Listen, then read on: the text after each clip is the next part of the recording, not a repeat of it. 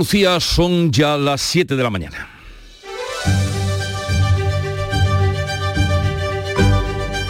En Canal Sur Radio, La mañana de Andalucía con Jesús Vigorra. Buenos días queridos oyentes, es eh, viernes 2 de junio y crece la preocupación en el sector de la fresa de Huelva.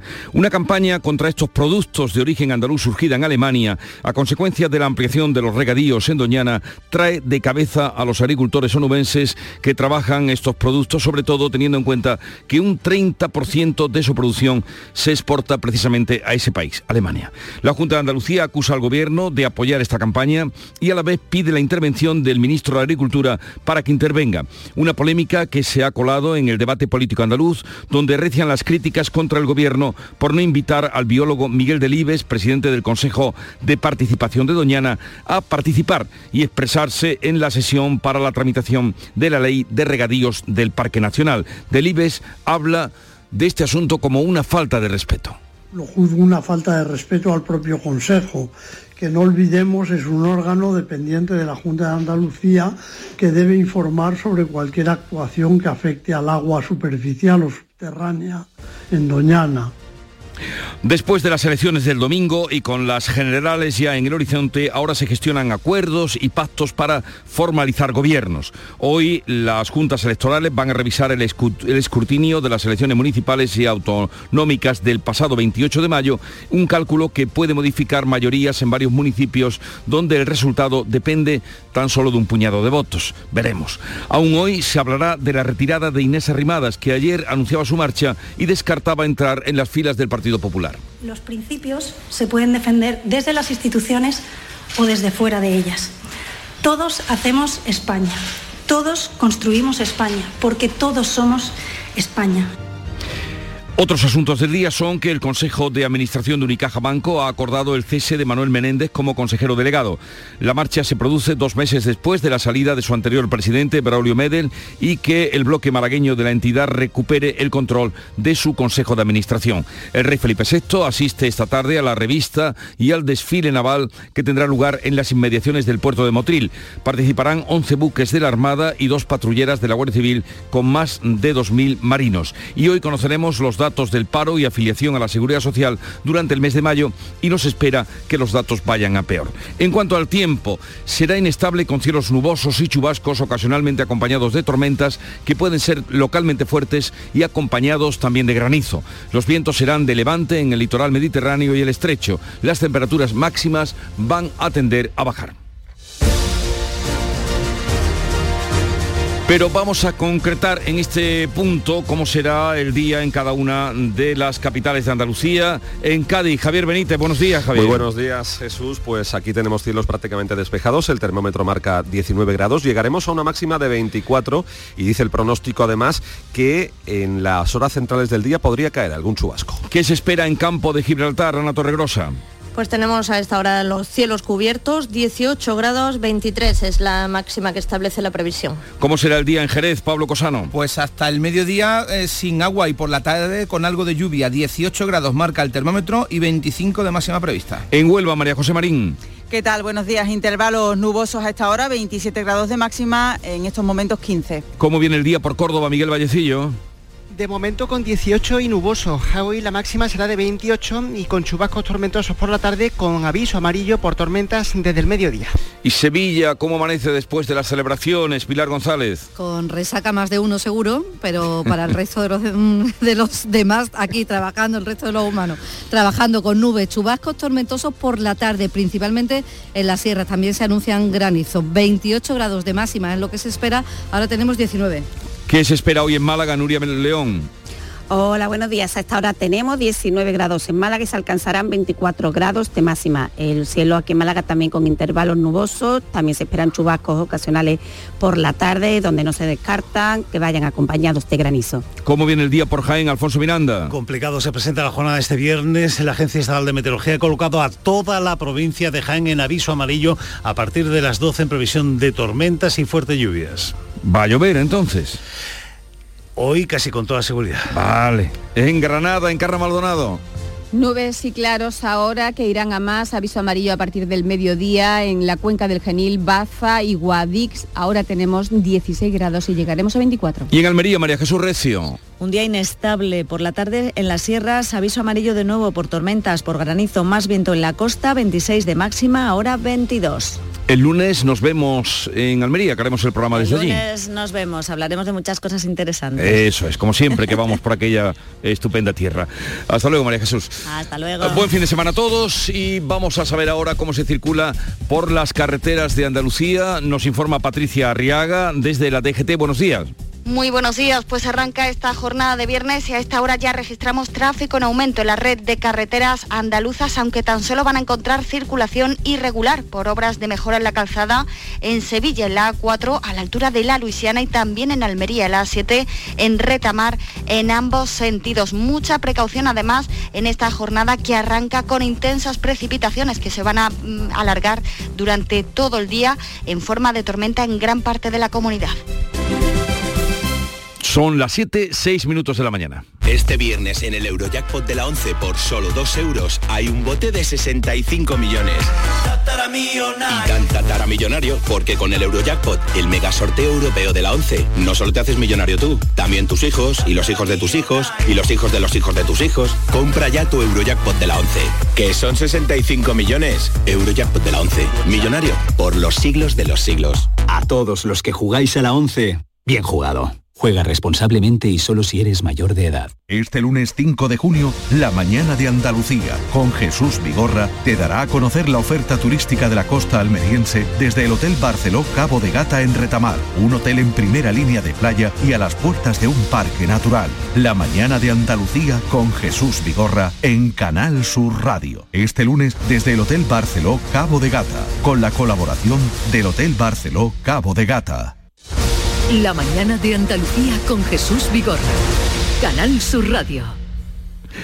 Vamos a contarles la actualidad de este día, qué pasa por atender al sector agroalimentario, que podría perder hasta 600 millones de euros por la campaña de desprestigio de Alemania hacia la fresa de Huelva, un producto hasta ahora estimado donde quiera que va. Las organizaciones agrarias consideran que detrás de dicha campaña hay un interés económico. Paco Ramón. Esa campaña está promovida por la asociación alemana Campact contra la fresa de Huelva y que pone en peligro un volumen de exportaciones de casi 600 millones de euros, lo que está provocando una gran crispación entre los empresarios y agricultores andaluces. La Unión de Pequeños Agricultores precisamente de Huelva, la UPA, cree que hay intereses económicos detrás de esa iniciativa repleta, dicen, de noticias falsas, como expone su secretario general, Manuel Piedra.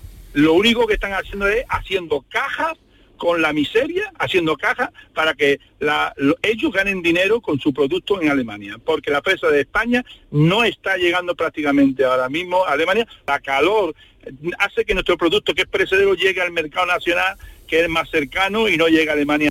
Por su parte, la consejera de Agricultura, Carmen Crespo, ha pedido aunar esfuerzos en defensa de un sector que nuestra tierra eh, emplea a más de 160.000 personas y ha pedido además que no se introduzca este asunto en la próxima contienda electoral. Que se cesen los ataques a un sector fundamental de Andalucía, de España y de Huelva. Con las cosas de comer no se juega. Con las cosas de comer no se juega y están jugando con las cosas de comer. Y vamos a tener una reunión con los supermercados que ya saben lo bien que lo hace el sector de la fresa y los frutos rojos. Pues los freseros acusan al gobierno de España, en este caso, de alentar esa campaña iniciada en Alemania. La polémica por las fresas de Huelva se ha adueñado del Parlamento andaluz a falta de eh, la sesión de control al presidente de la Junta que estuvo acompañando al Sevilla en el final de la Liga Europa. El, el gobierno andaluz y el grupo parlamentario socialista han convertido la campaña de una ONG alemana contra el consumo de fresa onubense en duro enfrentamiento. La consejera de Salud, Catalina García, respondía a Vox sobre los ataques a sanitarios, asegurando que Pedro Sánchez instiga la violencia contra ciertos partidos con sus declaraciones. En su turno, el portavoz socialista, Enrique Gaviño, avivaba la bronca y en su respuesta, la consejera introdujo el apoyo del presidente del Gobierno y de la ministra de Transición Ecológica a esa campaña impulsada por la plataforma, una plataforma vinculada al Partido Socialista Alemán. Ya que usted acaba de decir que el presidente del Gobierno ha cometido un delito de incitación al odio y le aclaro, debe de tenerlo usted nítido, porque si no usted habrá cometido un delito de calumnias. Esto es un delito contra Andalucía. Los hooligans del gobierno de España contra Huelva. El presidente y Rivera. Esto sí es un, delay, un delito contra Andalucía. La vicepresidenta tercera, Teresa Rivera, ha descartado comparecer en el Parlamento andaluz en la comisión sobre la ley de regadíos de Doñana y quiere ceder su puesto a los expertos que no han sido invitados a participar por parte del PP y Vox. Rivera se agarra a los dictámenes del Consejo de Estado que establece que los ministros no están obligados a comparecer en los parlamentos autonómicos, pero sugiere que se invite a expertos vinculados al Parque Nacional de Doñana como el presidente del Consejo de Participación, Miguel Delibes, o el director de la estación Bio que no han sido llamados por PP y Vox. El PSOE insiste y volverá a pedir la comparecencia de Delibes que considera su exclusión, su exclusión perdón, una falta de respeto al órgano dependiente de la propia Junta. Lo juzgo una falta de respeto al propio Consejo, que no olvidemos es un órgano dependiente de la Junta de Andalucía que debe informar sobre cualquier actuación que afecte al agua superficial o subterránea en Doñana. Por otro lado, me suena un intento de minimizar las voces discrepantes. También los agricultores de Almonte lamentan no estar en esa lista de 23 comparecientes. El Consejo de Administración de Unicaja Banco ha acordado el cese de Manuel Menéndez como consejero delegado. La salida se hará efectiva cuando se nombre a su sucesor en este cargo. Unicaja ha informado a la Comisión Nacional del Mercado de Valores de que ha tomado esta decisión con el objetivo de avanzar de manera más ágil y eficaz en la definición del modelo de gobernanza, adecuándolo, argumenta, a las previsiones del proyecto común de fusión con Liberbank. Manuel Menéndez llegó a Unicaja Banco a mediados de 2021 tras la fusión precisamente con Liberbank e impuso métodos que no compartían trabajadores ni entidades sociales. Alicia Domínguez de Comisiones Obreras en Unicaja y Pedro Moreno, promotor de la plataforma Salvemos Unicaja, señalaban meses denunciando que las formas de hacer de la extinta Liberbank se habían impuesto en Unicaja Banco y esto había supuesto un tremendo perjuicio para la plantilla, para la clientela, para la gestión del negocio. La salida del señor Menéndez es una gran noticia para la Málaga, para la economía malagueña y para en general los intereses de la ciudadanía. La marcha se produce dos meses después de la salida de su anterior presidente, Braulio Medel, y de que el bloque malagueño de la entidad recuperase el control de su Consejo de Administración, en la que la Fundación Bancaria Unicaja, mayor accionista del banco, tuvo un papel clave. Inés Arrimadas deja la política y descarta enrolarse en las filas del Partido Popular. La andaluza deja la política tras cuatro años en el Congreso y después de ser uno de los rostros de la que se llamó en su día Nueva Política hace ya más de una década. Ahora se despide después del último descalabro electoral de su partido, de Ciudadanos, que acaba de renunciar también a presentarse a las próximas elecciones generales. Estas eran sus palabras. Hoy inicia una nueva etapa al margen de la política pero mantengo mi compromiso con la España en la que creo, porque, como decía, los principios se pueden defender desde las instituciones o desde fuera de ellas. Y abundando en la actualidad política, Feijóo opina que el PSOE se ha podemizado y necesita dejar atrás el liderazgo de Pedro Sánchez. Sobre el último ataque de Pedro Sánchez situando al PP en la extrema derecha, comparándolo con Trump o Bolsonaro, el presidente de los populares ha respondido en Telecinco. Dice que los socialistas se han podemizado y que el gobierno de España es más el más extremista de Europa. señor Sánchez ha mutado el Partido Socialista en el Partido Sanchista y ahora ya, a partir de ayer, claramente ha vuelto a mutar el Partido Sanchista en un partido podemizado. Feijo señala que prepara ya su agenda para los primeros 100 días en la Moncloa si gana las elecciones y ha planteado una reorganización de la estructura del gobierno con solo 13 ministerios. Antes el Partido Popular tiene que pactar las comunidades y también los ayuntamientos. Feijo ha asegurado que Vox tiene que aclarar si lo que quiere es derogar el sanchismo o acaparar poder. Y en Vox siguen esperando a que los populares den el primer paso. Pues eso decía el partido de Santiago Abascal, reconoce no estar en condiciones de liderar ninguna negociación, pero también advierte de que son necesarios para articular esas nuevas mayorías. El vicepresidente Jorge Buxade ha sido más concreto y ha lanzado este mensaje al líder popular. Nos mantenemos con esa mano tendida al Partido Popular para que cuando quiera el Partido Popular contacte con nosotros para empezar una negociación en orden a cambiar las políticas de los gobiernos municipales y regionales. Hablamos de pactos en una jornada en la que las juntas electorales revisan el escrutinio de las elecciones municipales y autonómicos. Se prevén algunos cambios. Alrededor de 200 exdirigentes y militantes del PSOE se han reunido en Madrid para pedirle a Pedro Sánchez que se aleje de Podemos y pacte con el Partido Popular tras el fracaso electoral del domingo. Nombres como el del que fuera líder de los socialistas vascos, Nicolás Redondo Terrero, o el que fue secretario general de UGT, el andaluz Cándido Méndez, han impulsado este cónclave para desmarcarse de la actual dirección del partido, para reivindicar un PSOE reformista. Entre los asistentes, el que fue presidente del Senado, Javier Rojo, el de Extremadura, Juan Carlos Rodríguez Ibarra, y varios exministros de los gobiernos gobiernos de Felipe González y José Luis Rodríguez Zapatero. No ha acudido el ex vicepresidente del gobierno, antiguo número dos del PSOE, Alfonso Guerra, crítico con el presidente del gobierno, a quien ha dedicado un durísimo artículo en el periódico digital, en el periódico digital de Objective. Mientras, el presidente del gobierno, Pedro Sánchez, ha acudido a la cumbre de la Unión Europea en Moldavia, donde ha evitado hablar de la convocatoria electoral y ha pedido unidad frente a la guerra de Putin en Ucrania. El presidente del gobierno ha asistido a la ceremonia de apertura de este segundo encuentro de los 27 jefes de Estado o de Gobierno de Europa. Durante su intervención ha lanzado un mensaje de unidad frente a la guerra, a la invasión rusa de Ucrania. Nuestro deseo es enviar un mensaje de unidad a la familia europea en la guerra de Putin contra Ucrania. Ante este reto tenemos que reaccionar y hacerlo juntos.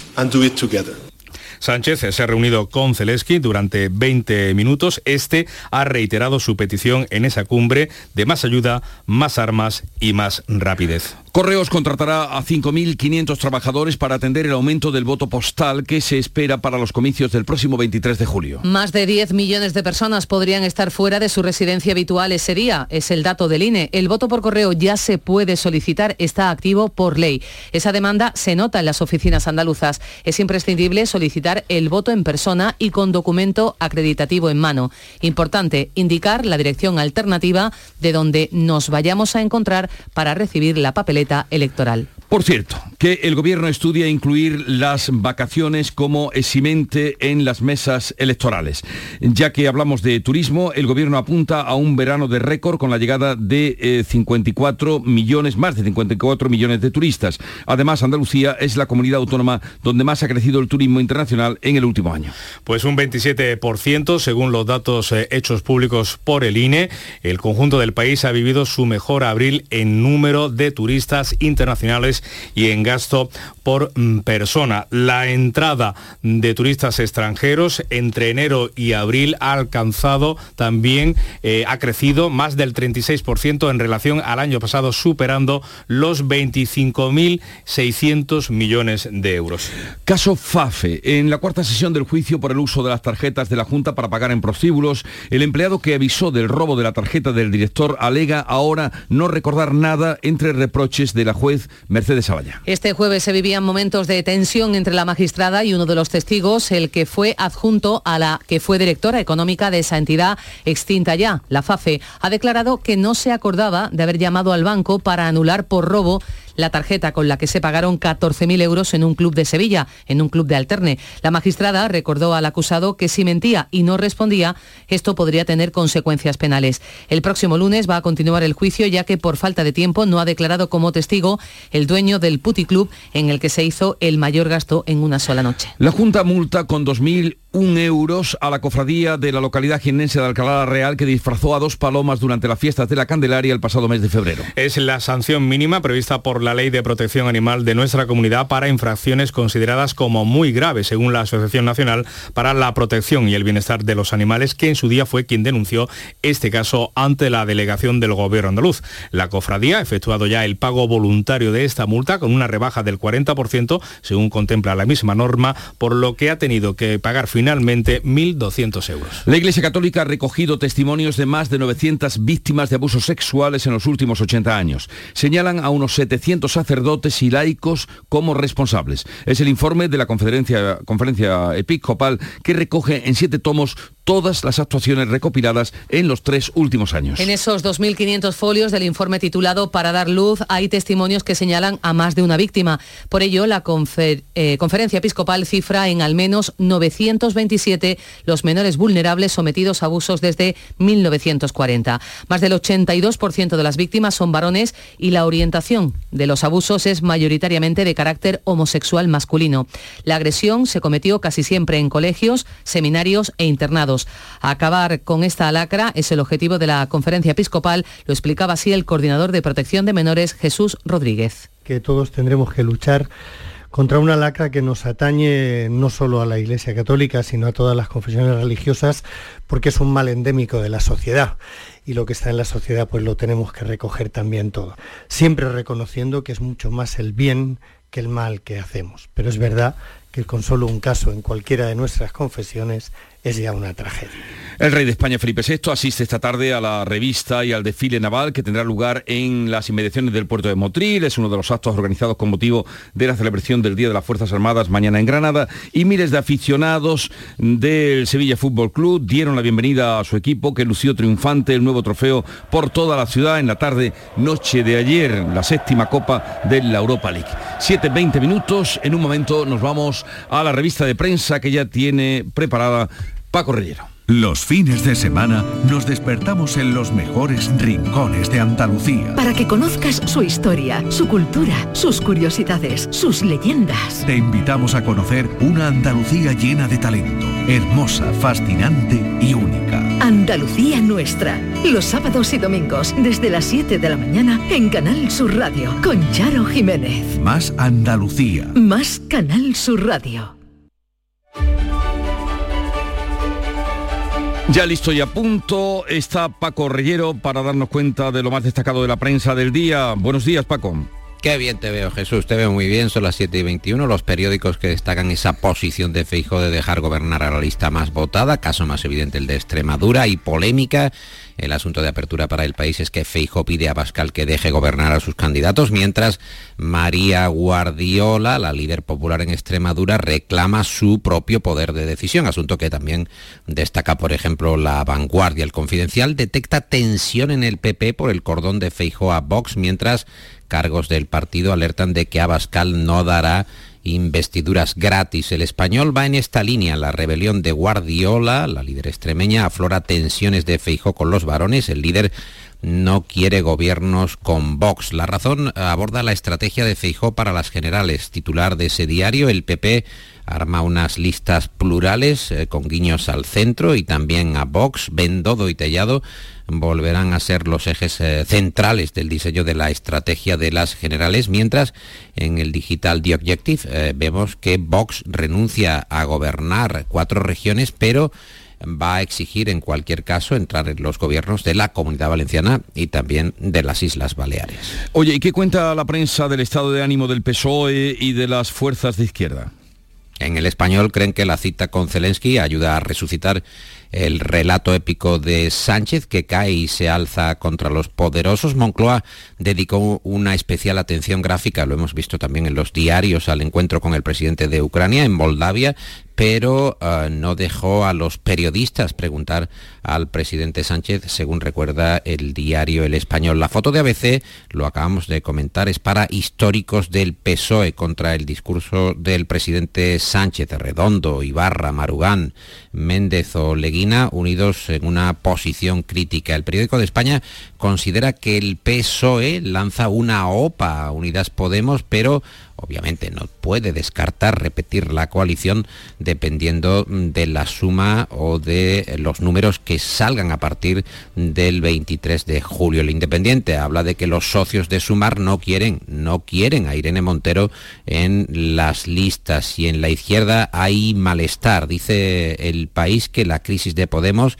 estalla con dimisiones en tres eh, regiones. En este ambiente electoral, Jesús Comentamos también que eh, la Junta, la Junta Electoral, se decanta por pedir el DNI en el voto postal y un registro al depositarlo para evitar problemas, teniendo en cuenta además la eh, fecha veraniega en la que se celebran las elecciones. Y ABC, por su parte, cuenta que los trabajadores de correos están desbordados por el alud de solicitudes de voto para ese 23J. Sí, sí, ya contamos que van a contratar hasta 5.500 a tal efecto.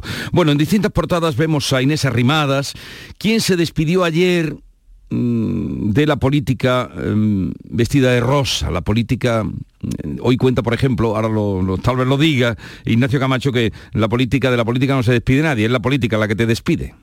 Sí, eh, el artículo de Camacho habla de una despedida forzosa y de ese veneno de los eh, políticos que ven cómo no suena el teléfono y que acaso cuando lo llaman es alguna pareja sentimental para reclamarle cuestiones domésticas. Eso es lo que dice Camacho en su artículo. Bueno, el color de las grandes citas o de los grandes días de arrimadas, ese color es el que destaca el mundo en su portada con una doble foto en el estrado del Parlamento de Cataluña, Inés Arrimada, en, octubre de 2018, y ayer visiblemente emocionada con el mismo traje, la misma indumentaria, frente a los micrófonos del Congreso, donde dijo eh, definitivamente adiós a la política. En ABC también vimos esa fotografía de arrimadas en un ascensor del Congreso con ese titular que llama la atención, el meteórico ascenso y descenso de arrimadas que abandona la política apenas cinco años y medio después de ser la primera no nacionalista en vencer en votos en unas elecciones catalanas. Y el mundo eh, cuenta, por último, en otro orden de cosas, que el PP va a integrar, es el eh, titular de apertura del mundo, va a integrar a los cargos de ciudadanos que den el paso y quieran estar en el proyecto del Partido Popular. Lo que va de ayer a hoy, Paco, lo que va de ayer a hoy. Y, lo que va de ayer a hoy. Y titulares de la prensa andaluza, ¿qué cuenta? Pues mira, en el diario de Cádiz el escrutinio confirma el empate a 14 entre PP y PSOE de cara a formar la Diputación Gaditana. Ya están negociando con eh, Franco, con el alcalde de la línea. En la voz dicen que los populares creen que alcanzarán un acuerdo. En Córdoba, el low cost, eh, el tren de Renfe que se estrena con un 90% de ocupación, ya están abiertas, por cierto, las piscinas en Córdoba, eh, previendo el calor, aunque ayer hubo una cierta tormenta. Viva Huelva, temor en el sector hotelero por la convocatoria electoral ideal de Jaén, la pérdida de la flor que deja a muchos olivares de Jaén sin cuajar. En Viva Jaén, médicos y enfermeros que denuncian el grave incremento de agresiones. En Sur, Unicaja Banco que acuerda la salida de su consejero delegado, Manuel Menéndez. La opinión y Málaga hoy, que destacan eh, lo que ayer contábamos en directo, ese eh, primer vuelo, esa conexión directa con Nueva York hasta el aeropuerto malagueño. En Granada hoy, hallados los restos de una gran ciudad romana en Pinos Puente y claro, en la prensa sevillana la celebración del diario de Sevilla, por ejemplo, una fiesta de siete estrellas, Marea Sevillista, la celebración de la séptima Europa League o Europe League, tendríamos que decir, Europe League, y en el ABC el sevillismo que aclama a los campeones como yo aclamo a mi compañera Nuria Gaciño. Que ya está por aquí, Nuria Gaciño, buenos días. Hola, ¿qué tal? Muy buenos días. Pues vamos a ello, el Sevilla celebró la renovación de Mendilíbar precisamente cuando estaba celebrando la séptima. Sí, eh, larga tarde de celebración por las calles de Sevilla para festejar la séptima Liga Europa, una celebración que ha recordado a la primera, la de Indoven, hace ya 17 años y es que además había muchas ganas porque a la Copa anterior, la del 2020 en Colonia, no se le pudo rendir homenaje por culpa de la pandemia. Uno de los más vitoreados fue el técnico Mendilíbar, al que el sevillismo quiere ver renovado después de la proeza que ha conseguido en tan solo tres meses. La sorpresa estaba preparada para el fin de fiesta en el Sánchez Pijuán, donde el presidente del club, José Castro, anunció una oferta de renovación a Mendilíbar, así que ya está en marcha el deseo de aficionados y jugadores. Casi sin tiempo para descansar, el Sevilla va a terminar hoy los actos institucionales esta tarde con la visita a la cita al Palacio de San Telmo, donde será recibido por el presidente de la Junta, Juanma Moreno. Y ya el domingo toca final de liga con la salvación en juego. El Cádiz viaja Elche y el Almería se mide en Cornellá al Español. Ambos dependen de sí mismos para sellar la permanencia. El Unicaja de Málaga ya está en las semifinales de la Liga. Tras ganar el segundo partido de la eliminatoria de cuartos, impuso el Tenerife 97 a 74, con lo que se planta en las semifinales con muy buenas sensaciones. Su rival podría ser el Barcelona si hoy le gana al Valencia. Además, a esta hora de la mañana juega Carolina Marín, los cuartos en el abierto de, de Tailandia de badminton. Y esta tarde, pues turno para Carlos Alcaraz, tercer partido que disputa en Roland Garros. ¿Y con qué nos despides hoy, eh, Paco? Bueno, mira, eh, Nuria, tengo que ir apartando noticias para ver con qué concluimos, cómo nos vamos por todo lo alto y hay veces que son noticias muy antiguas que de repente se vuelven a poner de moda gracias a las redes sociales. Es una noticia que daba el Telegraph en 2014, pero ha empezado a rodar otra vez y habla de un loro eh, británico que estuvo perdido durante cuatro años y cuando volvió hablaba español. Es el primer loro bilingüe de la historia. Un loro que era, estaba en California, el loro estaba con Sí. una familia que hablaba inglés, se lo dejaron a una familia española al parecer y en vez de good morning acabó el loro volviendo diciendo buenos días. Buenos días, ¿cómo están ustedes? Y la historia se ha vuelto a poner de moda, pero es del año, Jesús, Sí, del sí. año 2014. Y ahí, tienes al loro que cuando lo vuelves a ver, dices, "Bueno, ¿y este loro? Pero si es, si es el mismo loro de, de hace nueve años. Es lo que es el eterno retorno de las redes sociales. Eh, que tengáis un buen fin de semana, merecido lo tenéis y hasta el lunes. Adiós. Ah, Jesús, ¿qué voy a hacer sin ti, Jesús? ¿Qué voy a hacer? En Canal Sur Radio, La mañana de Andalucía con Jesús Vigorra. Acabo de dar las siete y media de la mañana y a esta hora con Nuria Durán vamos a ponerles al tanto de lo que acontece hoy, lo más destacado de la actualidad en titulares.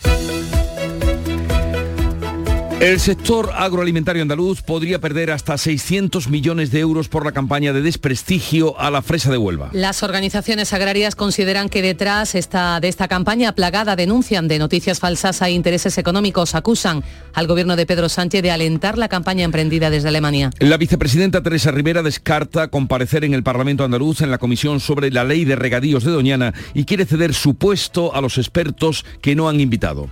También los agricultores de Almonte lamentan no estar en la lista de 23 comparecientes aprobada por PP y Vox para intervenir en la Cámara Andaluza. El Consejo de Administración de Unicaja Banco ha acordado el cese de Manuel Menéndez como consejero delegado. La marcha se produce dos meses después de la salida de su anterior presidente, Braulio Medel, y después de que el bloque malagueño de la entidad recuperase el control de su Consejo de Administración. Inés Arrimadas deja la política y descarta enrolarse en las filas del Partido Popular. La jerezana abandona la política tras cuatro años en el Congreso y tras haber ganado unas elecciones autonómicas en Cataluña, aunque no fue investida como presidenta. Correos contratará a 5.500 trabajadores para atender el aumento del voto postal que se espera para los comicios del próximo 23 de julio. Más de 10 millones de personas podrían estar fuera de su residencia habitual ese día, es el dato del INE. El gobierno está estudiando incluir las vacaciones ya contratadas como eximente para estar presente en una mesa electoral. El rey Felipe VI asiste esta tarde a la revista y desfile naval que tendrá lugar en las inmediaciones del puerto de Motril. Se trata de uno de los actos principales de la conmemoración del Día de las Fuerzas Armadas que se celebra mañana sábado en Granada. Participarán 11 buques de la Armada y dos patrulleras de la Guardia Civil, más de 2.000 marinos. Y vamos a recordar el tiempo para hoy. Tiempo inestable con cielos nubosos y chubascos ocasionalmente acompañados de tormentas que pueden ser localmente fuertes y con granizo. Los vientos van a ser de levante en el litoral mediterráneo y el estrecho. Las temperaturas máximas hoy bajan. Se mueven este viernes entre los 23 de Jaén y los 28 de Córdoba y Sevilla. 7.32 minutos de la mañana. En un momento vamos a las claves económicas del día y clave musical por aquello de ser viernes. ¿El calor te deja sin fuerzas?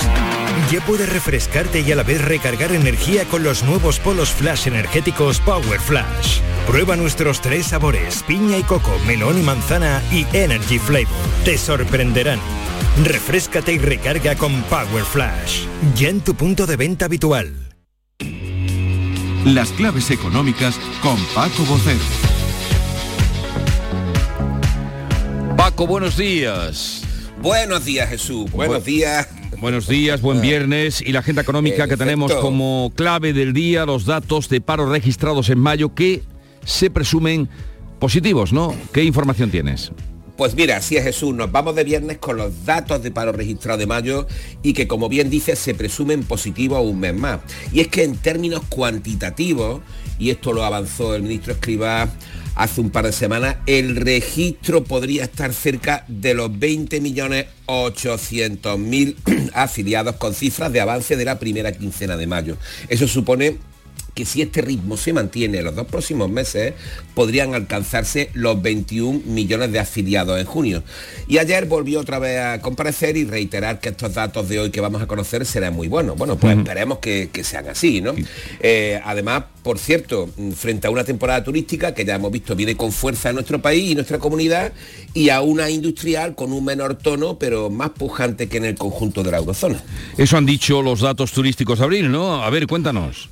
Sí, pues eso han dicho los datos de abril, como bien dice, y como ha contado Paco Román hace un momento, porque recibimos en España una cifra récord de turistas internacionales, 7,2 millones, un, 10, un 18% más que en abril del 22 y un 1,2% más que en abril de 2019, importante antes de la pandemia. Además también hicieron un gasto récord para un mes de abril, en concreto hasta 8.480 millones de euros, un 20,2% más. Y en Andalucía el número de turistas internacionales aumentó un 27,3% y el gasto un 37%.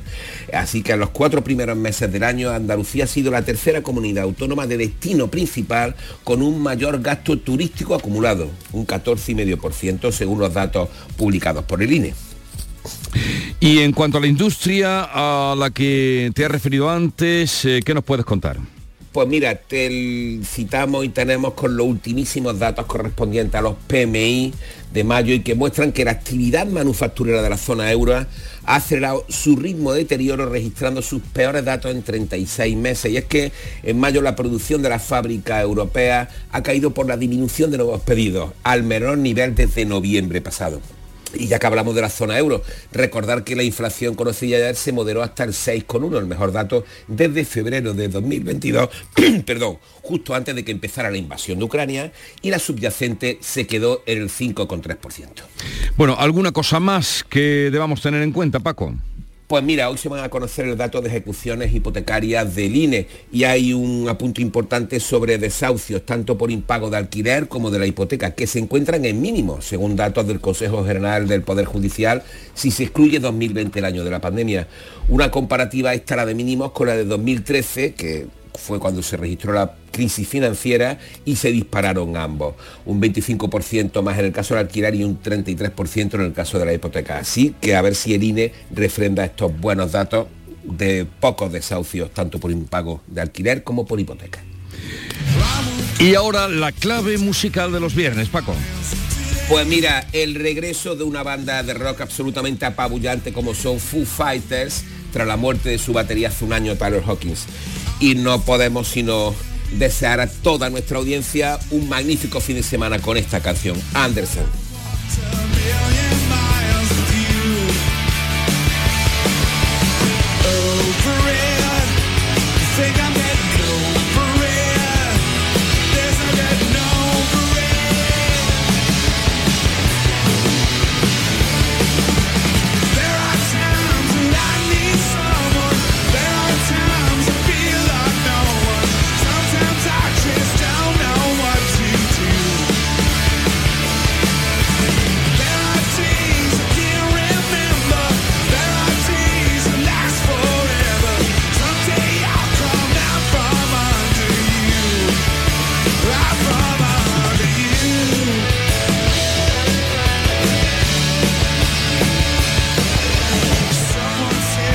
Pues así les deseamos buen fin de semana y para ti Paco también. Hasta el próximo lunes.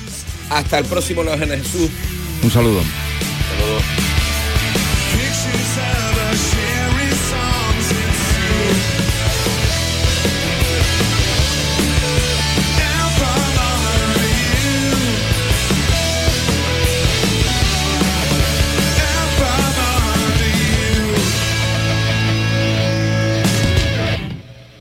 Te ayudamos a darle la vuelta a tus ahorros. Descubre lo que puedes conseguir con la cuenta 360 de Cajamar. Y no le des más vueltas. Consulta la información de requisitos y vinculaciones de la cuenta 360 en tu oficina más cercana o en gcc.es barra cuenta 360. Cajamar. Distintos desde siempre. Este fin de semana volvemos a disfrutar de la radio contigo en Gente de Andalucía, con todo lo que nos ofrece nuestra tierra y con su gente. Déjate seducir por todo lo que tenemos y síguenos. Gente de Andalucía, con Pepe de Rosa. Este fin de semana desde las 11 de la mañana en Canal Sur Radio. Más Andalucía, más Canal Sur Radio.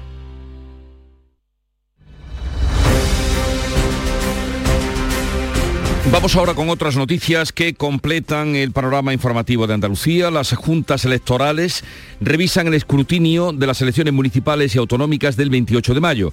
Un cálculo que puede modificar mayorías en varios municipios. Por ejemplo, en Valle de Zalabí, en Granada, donde el Partido Popular y PSOE han empatado en votos en Carra Maldonado.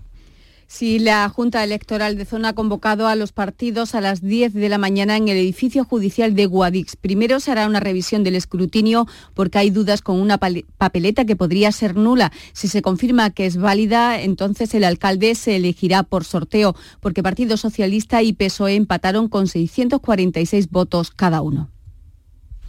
La policía ha detenido a un vigilante de seguridad de dos hermanas por agredir sexualmente a dos personas con discapacidad intelectual. ¿Qué ha pasado, Pilar González? Trabajaba en unas obras aledañas al centro donde residen las víctimas. Se acercaban estas a la obra y le preguntaban al vigilante qué tal iban esas obras. Y este individuo aprovechaba para manipularlos y ofrecerles gasolinas y dulces y abusar de ellos. Estas dos personas llegaron a cambiar su comportamiento en la residencia hasta que un día de forma espontánea contaron lo que había pasado, pero sin identificar al responsable de esas agresiones sexuales. La investigación policial finalmente logró identificar al agresor y detenerlo. En Córdoba ha tomado posesión de su plaza la nueva magistrada que viene a reforzar el juzgado de violencia de género de la Ciudad de la Justicia. Llega en comisión de servicio para aliviar así el colapso judicial que tiene el juzgado de lo penal número 6, Miguel Vallecillo. Y es que actualmente se están señalando procedimientos para el año 2026. Se espera que la carga de trabajo se alivie de forma significativa, eh, además en casos que, que son muy, muy sensibles. Esta magistrada se llama Carolina Aranguren. La violencia de género bastante sensible, no solo por el ámbito de que eh, familiar, ¿no? de pareja, de hijos, sino porque hay medidas de pulsera, de alejamiento, que si tardan mucho tiempo, quizá lo que era el objetivo no se puede llegar a cumplir si pasan los años. Ayer fue su primer día de trabajo, lógicamente. Un estudio de la Universidad de Jaén revela que el maltrato se cronifica en mujeres de más de 65 años, casadas de hace años y que viven en núcleos rurales pequeños. Alfonso Miranda. Más del 22% de las mujeres encuestadas sienten que no se respetan sus decisiones o se sienten inexistentes, que la mitad sufre violencia económica o que hay un 10% que han sido obligadas a mantener relaciones sexuales por su marido. María Dolores Muñoz es la directora del estudio. Principalmente pues, las mujeres separadas, las mujeres divorciadas son las que están más expuestas a, a los tipos de violencia y actualmente pues las mujeres que se encuentran en pareja son las que presentan un mayor índice de violencia psicológica según este, este estudio. Este estudio de la Universidad de Jaén se ha realizado con encuestas con más de 200 mujeres. Torremolinos es ya la sede del primer orgullo en el calendario europeo. Una fiesta con música, actividades diversas y mucha reivindicación del colectivo LGTBIQ+, y que supone una importante inyección económica para la localidad. Nuria León. Eh, hola, buenas. Eh, esperan superar hasta los 70.000 eh, visitantes. La sexta edición del Pride Torremolino ha abierto con el pregón del diseñador Lorenzo Caprile, que ha sido presentado por Sergio Morante, compañero de Canal Sur Televisión, a quien escuchamos. Verme ahí y poder hablar con todas las generaciones que vienen a Torremolino, porque esto está absolutamente abarrotado de gente de todas las edades, y dar un poco ese mensaje, como digo, de libertad, de igualdad, bueno, pues yo estoy encantado, como si hubieran dado un premio. El Orgullo de Torremolinos tiene como lema vejez, orgullo y memoria. Hasta el 4 de junio la Costa del Sol se llena de visitantes para reivindicar y dar visibilidad al colectivo LGTBQ+. Eh, acuerdo para que la policía local vuelva a patrullar en verano por las playas de Cádiz Capital. Tras varios años de desencuentros entre el ayuntamiento y el cuerpo policial, se ha alcanzado este acuerdo que se aplicará entre el 15 de junio y el 15 de septiembre. Javier Benítez. Es sorprendente, pero la policía local no patrullaba desde hace años por las playas de Cádiz por ese desencuentro entre el gobierno de Kichi y el cuerpo policial. A partir de ahora, a partir del 15 de junio, se encargarán de la vigilancia de las playas y en la zona de movida juvenil el control de venta ambulante y el aumento de los turnos de patrulla durante los fines de semana. Con esta iniciativa se estima que habrá en torno a una veintena de agentes más en la calle durante cada jornada del verano. Y ese bonito pueblo de Grazalema triplica su población este fin de semana con la llegada de los miles de participantes que acuden al Congreso Nacional del Toro de Cuerda. Pablo Cosano, cuéntanos. Pues sí, fíjate Jesús, eh, Grazalema tiene casi 2.000 habitantes y hay 3.000 congresistas acreditados para asistir a este Congreso. Junto con sus acompañantes se espera ya la llegada de 6.000 personas, cientos más de aficionados a los toros de los pueblos de alrededor. Así que se va a formar un auténtico taco ahí en Grazalema pero que no se preocupe nadie porque es una ciudad, un pueblo muy turístico, tiene más de 4.000 camas eh, entre pisos turísticos, hoteles y em, eh, camping y también las ciudades alrededor. como decimos, son 24 localidades de toda España las que se dan cita aquí en Grazalema, son localidades que tienen esta tradición del toro de cuerda. Es el decimoctavo Congreso Nacional que ha elegido la localidad serrana como relevo de Teruel, donde fue el año pasado. De aquí hasta el domingo va a haber hasta 12 sueltas de toros en distintas modalidades. Cada una de los municipios va a mostrar cómo lo hacen allí. El toro de cuerda de Grazalema está considerado el más antiguo de España. Pues ahí te quiero ver yo pidiendo una tapa de tortilla al ah, mediodía. Eso sí, a ver quién el toro no. en Almería, ocho pacientes se benefician de dos donaciones múltiples en el Hospital Universitario de Poniente gracias a la generosidad de dos familias. María Jesús Recio. Se han podido realizar por primera vez un trasplante de corazón gracias a una donación cardíaca en este hospital, la segunda que hace posible un trasplante pulmonar, cuatro trasplantes de riñón y dos de hígado.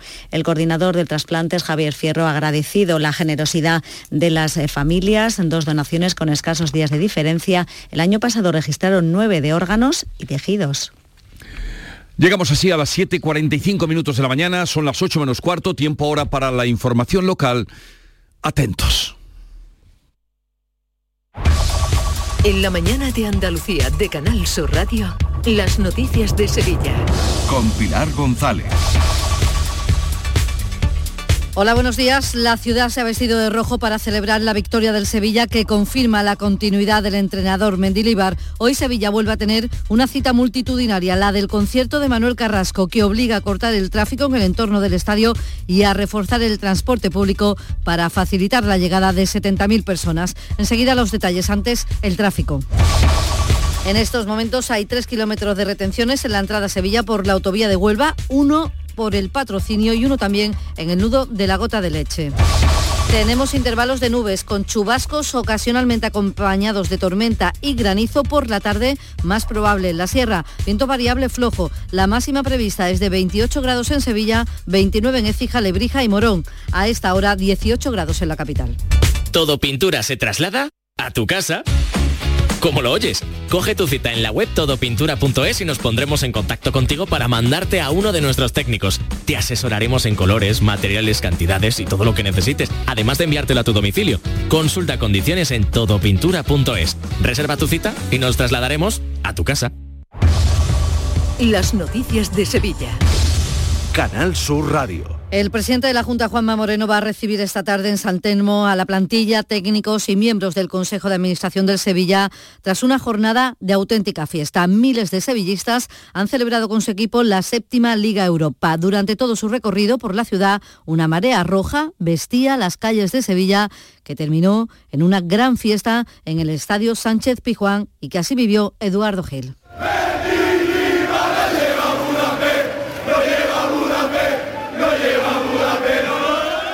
Buenos días, esto es lo que no paraban de cantarle aficionados y jugadores a su entrenadora Mendilíbar. Se da por hecho que el técnico vasco seguirá en la euforia de la fiesta sevillista. Eso era un secreto a voces. Las celebraciones se alargaron hasta la madrugada con la séptima UEFA Europa League, con un fin de fiesta espectacular en el Sánchez Pizjuán, en el estadio lleno de música, luz y color. Durante la tarde visita a las Hermanitas de los Pobres, a Puerta Jerez, a la Catedral y al Ayuntamiento de Sevilla, donde el propio Mendilíbar tomó la palabra antes de que les diera la bienvenida el todavía alcalde de Sevilla, Antonio Muñoz. No he vivido las seis copas anteriores, pero viviendo esta no me extraña que queráis más, más y más, ¿no? Es un club al que llegas y no se olvidan, aunque estén mal, no, no, no, no, no piensan en en perder, sino piensan en ganar, ganar y ganar, ¿no? Y eso, eso hace al Sevilla ser un club campeón. ¡Aupa Sevilla! Los reyes de Europa, los emperadores de Europa. El número 7 es un número mágico, porque ¿cuántos días, se eh, según la Biblia, se tardó en, en hacer el mundo? ¿Cuántos días? ¿Cuántas vidas tiene un gato? ¿Cuántos días tiene la semana? ¿Cuántos pecados capitales hay? ¿Cuántos libros hay de Harry Potter? ¿Y cuántas copas tiene el Sevilla?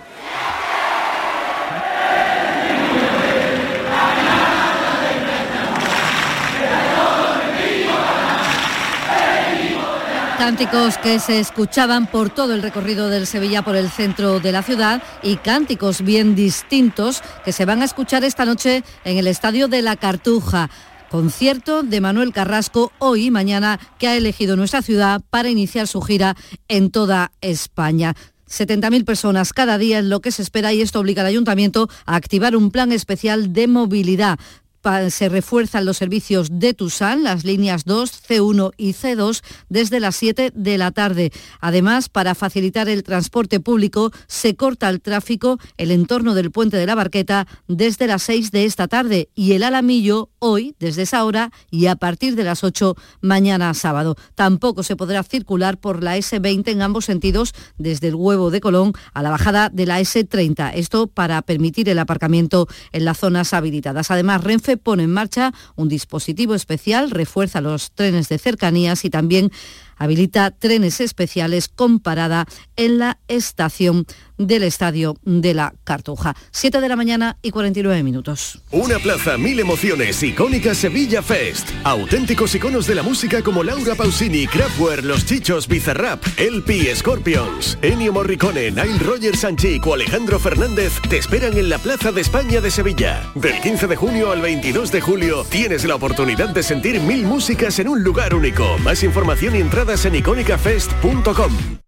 En la Universidad Loyola trabajarás tu vocación, conectarás con las mejores empresas, convertirás cada clase en experiencia para tu currículum y estudiarás en universidades de todo el mundo. En Loyola el talento que tienes se hará mucho más real. Inscríbete a nuestras pruebas de admisión en uloyola.es. Universidad Loyola. We are talent. En Canal Sur Radio, las noticias de Sevilla. La Consejería de Fomento va a licitar este verano el segundo subtramo de la línea 3 del metro entre los carteros y San Lázaro por un importe de casi 134 millones de euros. Este plazo supone un ligero retraso sobre el plan inicial de la Junta, que pretendía hacerlo en mayo, aunque la consejera Rocío Díaz en el Parlamento andaluz ha defendido su hoja de ruta. En verano vamos a licitar el subtramo 2 los carteros San Lázaro por 133,8 millones de euros y seguiremos de forma secuencial la licitación del resto de sus tramos cuyas ejecuciones se irán solapando con el objetivo de poner en servicio este tramo norte en 2030. También se retrasa a septiembre el traslado de los primeros juzgados a la nueva ciudad de la justicia de Palmas Altas. Estaba previsto para este mes de junio, pero la Junta ha consensuado la nueva fecha con jueces y sindicatos, recordando que la mayoría del personal está de vacaciones en agosto. Según lo previsto, el traslado comenzará con 13 juzgados de lo contencioso y 4 de lo mercantil. Y tenemos este fin de semana una cita con la solidaridad. El llamamiento llega del Banco de Alimentos que pone en marcha una nueva campaña de recogidas necesita 300.000 kilos para 40.000 personas de Sevilla Capital y provincia para que puedan comer de aquí a final de verano. Se puede donar comida o hacer tarjetas con dinero. Esto último tiene una doble ventaja que cuenta el presidente del Banco de Alimentos, Francisco Arteaga. Puede pedir con el ticket un certificado de donación a través de la página web de FEDBAL y ese certificado le permite una deducción fiscal de hasta el 80% de su donación. Y para los bancos de alimentos el efectivo tiene la ventaja de que podemos comprar exactamente aquellos alimentos que nos han llegado en menor cuantía y que no son más deficitarios. Dos personas han resultado heridas, dos trabajadores, uno de ellos de gravedad por una explosión de una bolsa de gas cuando trabajaban en la construcción de un pozo en un campo de almendros en Écija. Fue un testigo el que alertó a los servicios de emergencia 112 que cuenta su portavoz Elena Trigo, tuvo que trasladarlos en helicóptero a varios hospitales uno en helicóptero al Hospital Virgen del Rocío de Sevilla en estado grave y el otro a un hospital de Córdoba en estado leve. Los bomberos confirmaron que se trataba de una perforación de unos 130 metros de profundidad y que la llama que salía de ella alcanzaba los 13 metros de altura. Y la policía ha detenido a un vigilante de seguridad de dos hermanas por agredir sexualmente a dos personas con discapacidad intelectual. Trabaja en unas obras aledañas al centro donde residen las víctimas. Los responsables de este centro denunciaron el caso después de que los dos residentes comentaran de manera espontánea lo que había ocurrido. Así lo explica la portavoz policial Sonia Periáñez. Relataban haber recibido tocamientos por parte de un varón, por lo que decidieron ponerlo en conocimiento de la Policía Nacional. Este sujeto se aprovechaba de la cercanía y curiosidad que tenían estos dos residentes sobre el estado de las obras para así perpetrar una conducta de índole sexual a cambio de golosinas y dulces que les regalaba. Y la Guardia Civil ha detenido a un hombre por atracar violentamente a un niño y a una mujer para robarles. Tiene 41 años y el juez lo ha enviado ya a la cárcel. En Coria del Río se investiga a dos jóvenes, una de ellas menor de edad, por haber hecho GIF y stickers usando una fotografía del torso desnudo de otra vecina del municipio sin su consentimiento. Se le acusa de atentar contra la intimidad de esta mujer. Fue ella misma quien se dio cuenta de que sus imágenes, tomadas en un lugar privado íntimo, hacía más de dos años, circulaban en varios grupos de WhatsApp. Y en materia de cultura, les contamos que la Fundación Cajasol acoge el Lumen del Lumine. Muestra el esplendor de las más de 80 vidrieras de la catedral, una exposición interesante que dice el comisario, el arquitecto Jaime Navarro, que merece la pena visitar. Con esta exposición y con este texto pretendemos acercar la obra al espectador, dar a conocer a los artistas que las hicieron, ubicarlas en el tiempo y en el espacio, dar unas nociones de cómo fueron construidas y de cómo se restauran, de modo que sea más fácil el disfrute y la comprensión de este patrimonio. Terminamos con Manuel Carrasco. Hoy y mañana en el Estadio de la Cartuja va a reunir a 140.000 personas en estos dos días. 17 grados en Umbreta hasta ahora, 18 en Sevilla.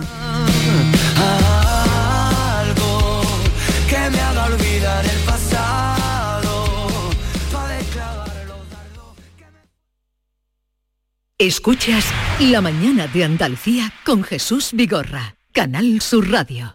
Aquadeus, el agua mineral natural de Sierra Nevada, patrocinador de la Federación Andaluza de Triatlón, les ofrece la información deportiva. Con Nuria Gaceño, muy buenos días. Hola, ¿qué tal? Muy buenos días. Y con los ecos de fondo aún de la celebración sevillista con novedad deportiva de por sí, medio. Sí, espectacular. La fiesta que se vivió ayer por las calles de Sevilla para celebrar la séptima Liga Europa. Había muchas ganas después de que la última, la de Colonia en el 2020, no se pudo festejar por culpa de la pandemia.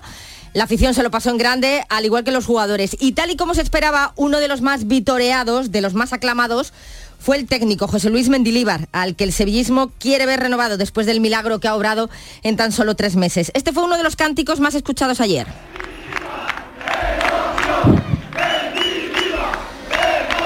Mendilibar renovación, podrían haberlo anunciado nada más terminar la final de Budapest, pero quisieron dar la sorpresa anoche como colofón a la fiesta que se vivió en el Sánchez Pizjuán. Así anunciaba la continuidad de Mendilibar el presidente José Castro. Esa noticia está reservada para ustedes, para los sevillistas que nos han ayudado a llegar a la final de la Europa League y que han llevado al equipo en Holanda con partidos tan importantes como el Manchester United o la Juventus. Quiero que sepáis que hemos ofrecido un contrato para José Luis Mendilibar para que siga con nosotros. ¡Viva el Sevilla! Ahí estaba el momento en el que Castro anunciaba pues que le han ofertado la renovación. Habrá que sentarse ahora pues para negociar las condiciones del contrato de Mendilíbar, que en su discurso en el ayuntamiento ya dio muestras de ir conociendo un poquito la idiosincrasia de este club. No he vivido las seis copas anteriores, pero viviendo esta no me extraña que queráis más, más y más, ¿no? Es un club al que llegas y no se olvidan, aunque estén mal, no, no, no, no, piensan en, en perder, sino piensan en ganar, ganar y ganar, ¿no? Y eso, eso hace al Sevilla ser un club campeón. Me alegro por todos vosotros, por todos nosotros y por Sevilla en general. ¡Aupa Sevilla! Grito de guerra este de Mendilibar que a buen seguro que se va a poner de moda. Pero no acaba aquí la cosa porque al Sevilla le queda un acto más, el de esta tarde a las 7 con la visita al Palacio de San Telmo, donde será recibido por el presidente de la Junta de Andalucía, Juanma Moreno. Y ya el domingo toca final de liga con la salvación en juego. El Cádiz viaja a Elche y el Almería se mide en Cornellá al Español. Ambos dependen de sí mismos para sellar la permanencia, incluso perdiendo. Se tienen que dar unas carambolas demasiado complicadas para que pierdan la categoría, así que somos optimistas. En el conjunto almeriense, por cierto, se sigue esperando la suspensión cautelar de la sanción de Luis Suárez para poder contar con el delantero en la última jornada, que en el caso de la lucha por la permanencia se va a disputar a las 9 de la noche. De hecho, el Betis salta a escena a esa hora ante otro equipo que se está jugando la vida como es el Valencia. En cambio, el Sevilla visita a Noeta a las seis y media. Y el Unicaja de Málaga ya está en las semifinales de la Liga. No perdió detalle del partido de ayer ante el Tenerife nuestro compañero Paco Rodríguez. Siete años después, Unicaja jugará semifinales de la Liga ACB también ganó al Tenerife el segundo partido. Le sorprendió en tierras canarias y anoche de manera contundente también le ganó. Ahora aguarda conocer quién va a ser el rival. Hoy se juega el Barcelona-Valencia, la otra eliminatoria de cuartos. El Barcelona ganó el primer partido. Si hoy gana, será el Barcelona el rival del Unicaja en semifinales. Si Valencia gana, habrá que ir a tercer partido y por tanto hasta el fin de semana no se conocerá contra quién se medirá la semana que viene ya el Unicaja en las semifinales de la Liga ACB. Juega esta hora de la mañana Carolina Marín, los cuartos de final en el abierto de Tailandia de badminton. Por la tarde, no antes de las 8 y cuarto, lo hará Carlos Alcaraz en Roland Garros, tercer partido ante el canadiense Denis Shapovalov. El que ya no jugará más en el Paris Saint-Germain es Leo Messi, se marcha, aún no se conoce su destino ya saben que el Barcelona está intentando su regreso, un Barcelona que podría ser sancionado por la UEFA sin Champions la próxima temporada por el caso Negreira. Y hoy, atentos a las once y media de la mañana, conoceremos la lista de Luis de la Fuente para la Liga de las Naciones.